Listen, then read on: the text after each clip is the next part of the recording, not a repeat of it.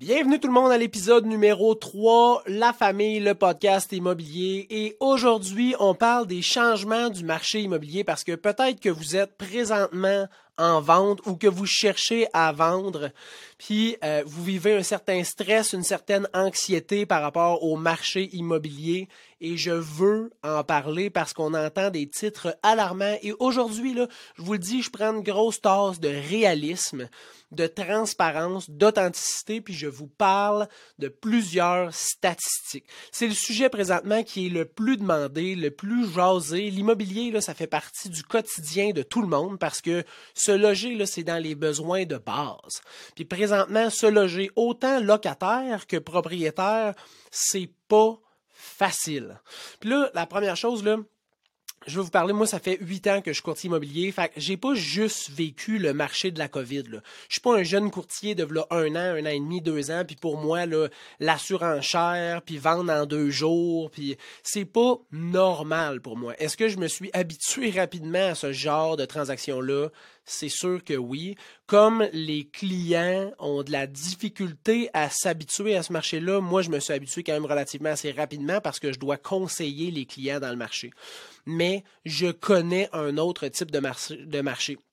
soyons clairs, le marché immobilier n'est pas en train de crasher. Zéro. Il n'y a pas de crash immobilier présentement. Le marché est en train de se normaliser. Puis ça, c'est le terme qu'il faut se rentrer dans la tête présentement. Le marché est en train de se normaliser. Est-ce que c'est un bon marché, un mauvais marché? Ben, c'est justement ça qu'on va voir aujourd'hui parce qu'on va voir le prix de vente médian et pas le prix de vente moyen. Là, je me suis fait chicaner ces réseaux sociaux régulièrement et rigoureusement parce que je prenais le prix de vente moyen. Là, je vais vous parler du prix de vente médian le nombre de ventes effectuées, les inscriptions en vigueur, les délais de vente, les pourcentages de négociation, puis les pourcentages d'intérêt. Puis là, on va faire ça de 2016 jusqu'à maintenant pour avoir un portrait clair de l'immobilier dans le temps. Fait est-ce que ça va mieux? Est-ce que ça va moins bien? Est-ce qu'on a déjà vécu ce genre de, de mouvement-là, de changement-là, de normalisation-là? C'est ça qu'on va voir aujourd'hui. Mon but, c'est de vous donner les outils de réflexion statistique nécessaires pour la réalisation de votre projet ou juste pour votre connaissance parce qu'il y a beaucoup de stress, beaucoup d'anxiété présentement autour de l'immobilier puis autour du, de la location. Puis c'est important au moins d'avoir les bons outils pour analyser tout ça. Premièrement, on va voir le prix de vente médian de 2016 à 2022 pour toute l'Estrie. Je n'ai pas fait le Québec, j'ai fait l'Estrie parce que c'est un secteur qui me touche. Je suis là, j'œuvre dans le marché de l'Estrie à 90% de mes transactions. Fait que j'ai décidé de prendre le marché de l'Estrie, qui est quand même relativement assez grand là, en kilomètres carrés. C'est un, un, grand secteur. Euh, on commence prix de vente médian 2016 à 2022. Puis là, je dirais pas chaque année à chaque statistique. Là.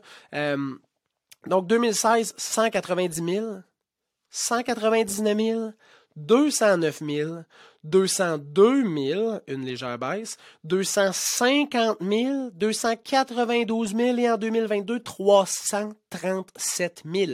Donc, on a vu une grande augmentation entre 2020 et 2022.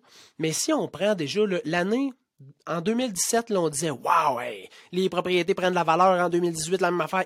C'est une année du tonnerre. En 2019, et meilleure année, incroyable année. Puis là, 2022, on a un prix médian de 337 000 qui est largement plus que 2019, 2018, 2017, 2016.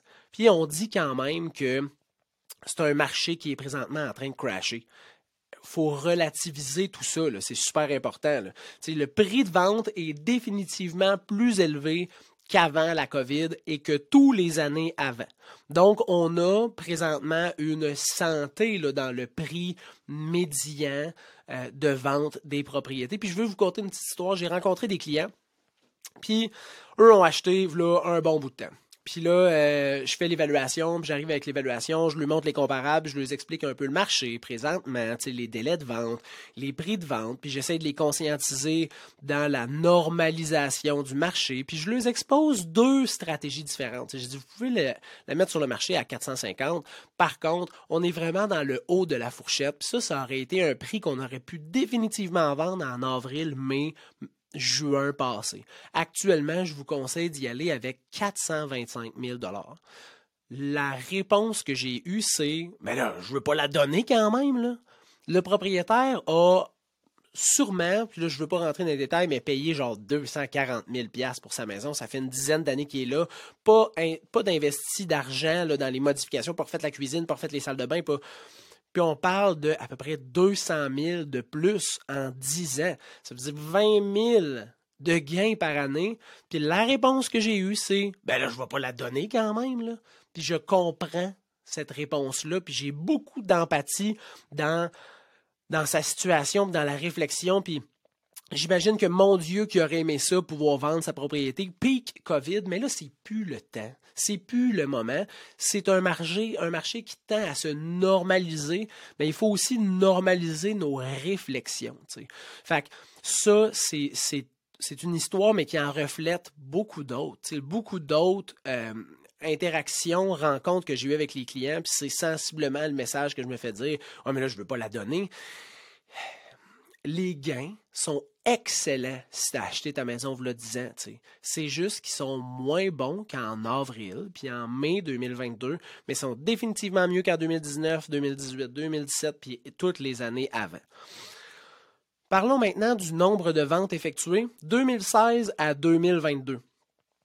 4130, ça c'est en 2016. 4130 ventes. 4163, 4399, 4934, 6320 en 2020, 5474 en 2021, qui était une année incroyable. Puis 4174 actuellement, le rajoute à peu près 500, fait je te dirais comme 4700, 4800, c'est pas mal les projections de cette année en Estrie. 4800, là, on est quand même plus élevé qu'en 2018, plus élevé qu'en 2017, plus élevé qu'en 2016, puis à peu près égal qu'en 2019, qui était, rappelons-nous, une année incroyable en immobilier. Fait qu'il y a une baisse par rapport à 2021 puis par rapport à 2020. C'est normal. Le taux d'intérêt est plus élevé. Fait que c'est normal qu'il y ait moins de ventes parce que les gens ont moins de pouvoir d'achat.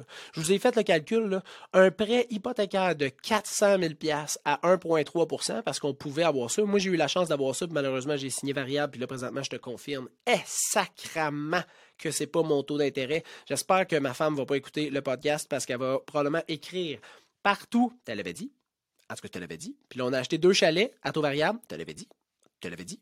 Mais euh, écoute, j'ai essayé. sais. Fait qu'un prêt immobilier de 400 000 à 1,3% d'intérêt, c'est 1561 de mensualité. La même chose, mais à 5,5% 2450. Fait que c'est genre 10 000 de plus par année de paiement de prêt hypothécaire. Fait que tu comprends bien la différence que ça fait pour les acheteurs. Là, là on n'est plus dans le même game, pas tout. Ça n'a pas rapport. Fait que c'est sûr que les gens ont moins le goût d'acheter en fou. D'un autre côté, d'un autre côté, la c'est pas plus facile c'est pas plus avantageux. Fait que les gens comprennent qu'il faut qu'ils deviennent propriétaires. Mais, mais c'est moins invitant que ce l'était quand on était à 1,3% d'intérêt. Tu le comprends bien. Ça, c'est sûr et certain. En termes d'inscription en vigueur, donc ça, c'est le bassin de propriété disponible pour les acheteurs. 2016, on continue 2016 à 2022. 4940, 4356, 3762, 3216, 1500, 1013, puis 1539 cette année. Fait que tu comprends bien qu'on était en baisse déjà depuis un bon bout de c'est pas juste l'an passé qu'il y a eu une, une descente puis un manque d'inventaire. C'est depuis 2016 et même avant ça que lentement l'inventaire commençait à s'essouffler. Puis qu'est-ce que ça fait quand il manque de propriété? Ben, il y a moins d'offres que de demandes. Puis les prix continue à augmenter, puis il y a une prise de valeur sur les propriétés. Puis c'est ça qu'on a vu. Hein. Rappelez-vous les prix de vente médians que je vous avais dit, de 190 000 à 337 000, il y a eu une grande croissance. Ben, dans l'inventaire, il y a eu une grande décroissance. Puis là, présentement, L'inventaire est lentement en train de se regarder, mais on parle de 1539 propriétés disponibles versus 4900 en 2016. Tu comprends bien qu'il en manque encore. C'est sûr et certain. est-ce qu'on est dans un marché équilibré? Non. Mais est-ce qu'on tend à normaliser les transactions de plus en plus? Oui, définitivement. En termes de délai de vente moyen, on part toujours de 2016 jusqu'à 2022. 451 jours. Euh, non, excuse-moi. 451 jours. Shit, ça prend un an et quart vendre une maison. Je recommence. 151 jours, 148 jours, 143 jours, 129 jours, 112 jours, 53 jours et 42 jours. C'est définitivement plus rapide vendre une propriété parce qu'il y en a moins sur le marché, puis qu'il y a tout de même beaucoup d'acheteurs. C'est toujours l'offre et la demande. Les gens, des fois, ils disent Ouais, c'est les courtiers qui créent ça. Les courtiers créent rien pendant tout. Les courtiers s'adaptent puis essayent d'aider le propriétaire puis l'acheteur à réaliser le plein potentiel de leur transaction dans le marché dans lequel présentement ils sont. Mais le, courtier immobilier, c'est pas lui qui fait de la magie puis qui décide de le marché, comment il va aller.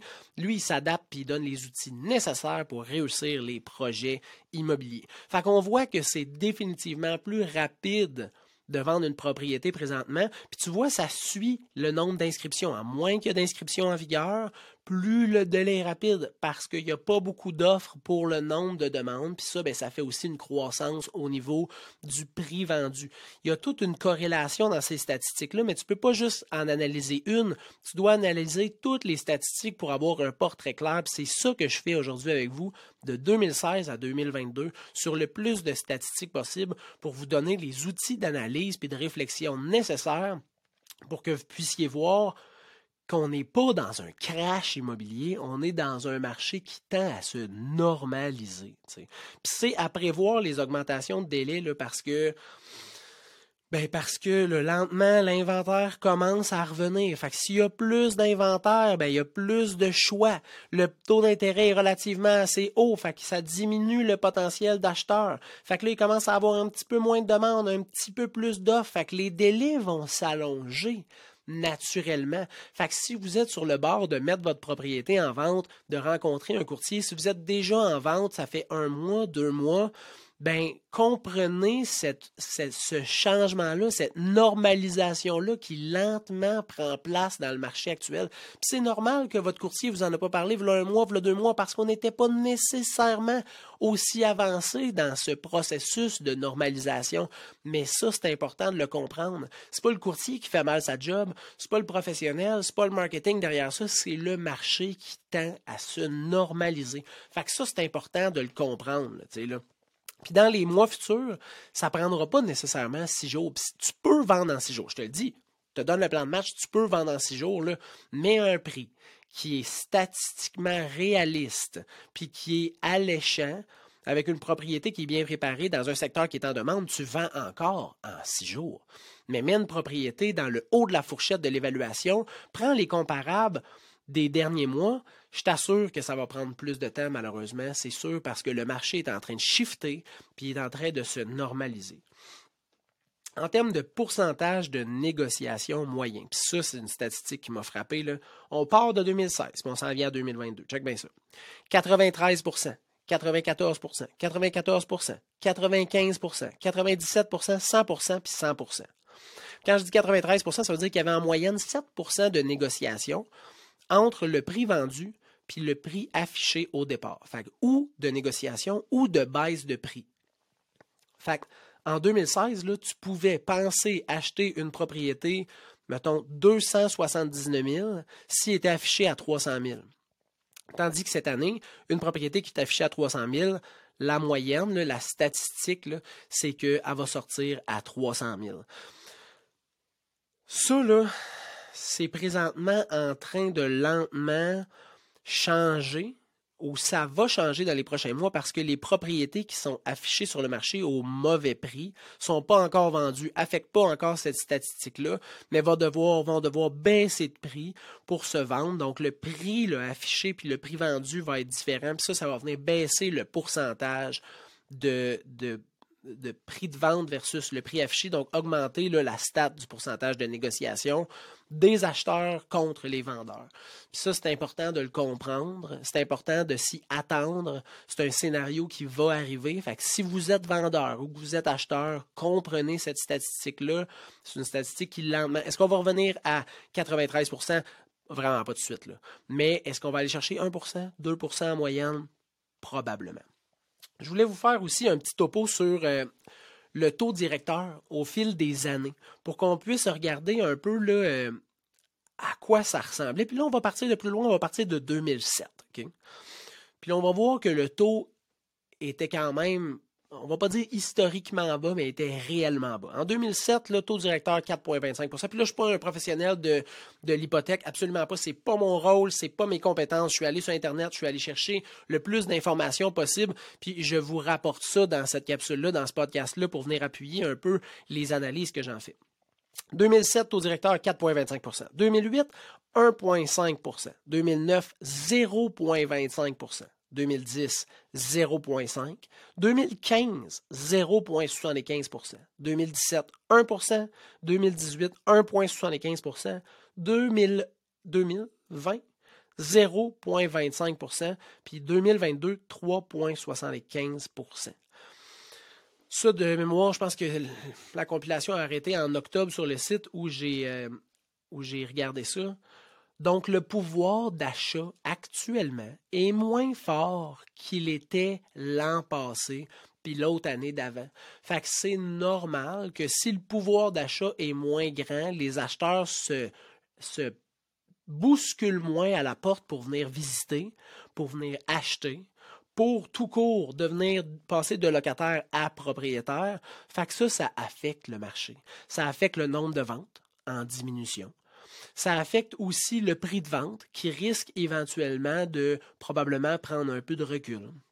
Ça, affecte le nombre d'inscriptions en vigueur parce qu'il y a des propriétés qui restent sur le marché plus longtemps.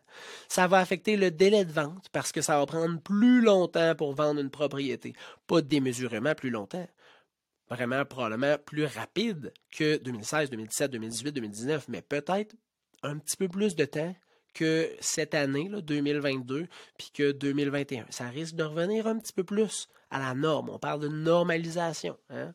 Puis le pourcentage de négociation risque d'être peut-être un peu plus grand parce que les gens vont regarder le paiement puis vont faire il là là. Avec les rénaux qu'on a besoin de faire, on aurait besoin d'aller chercher en négociation sur le prix affiché. on aurait besoin de temps pour refaire la cuisine ou pour ci ou pour ça parce que ou pour refaire la toiture parce que la toiture est due. Fait que ça sera plus juste on s'en sac, on va le mettre après réno puis on va le mettre par-dessus la maison. Non, non, non, non, non. Ça va être calculé dans leur projet avant même de prendre possession, puis ça va être calculé dans leur offre d'achat quand ils vont déposer. Fait que ça, c'est les statistiques que je voulais vous parler aujourd'hui. C'est des statistiques super intéressantes. C'est une analyse qui était nécessaire, puis une compréhension qu'on a besoin d'avoir qui, est vraiment importante si on se lance dans un achat ou si on est en vente présentement ou on se lance dans un projet de vente éventuel. La normalisation du marché, c'est ça le terme, je pense, qui est le plus juste pour le marché actuel. C'est pas un crash, n'est pas un recul, c'est une normalisation. Le marché est encore excellent pour les deux parties présentement, mais il faut juste bien le comprendre pour avoir des attentes qui sont atteignables. Au niveau des, des vendeurs, je vais faire un petit résumé, là, je regarde euh, en bas parce que pour ceux qui me regardent sur vidéo, sur euh, Spotify ou sur euh, YouTube, je me suis pris des notes parce que c'était un podcast qui était relativement assez complet. C'est pas juste mon point de vue. Au niveau des vendeurs, il y a eu quand même une belle augmentation de la valeur dans les dernières années.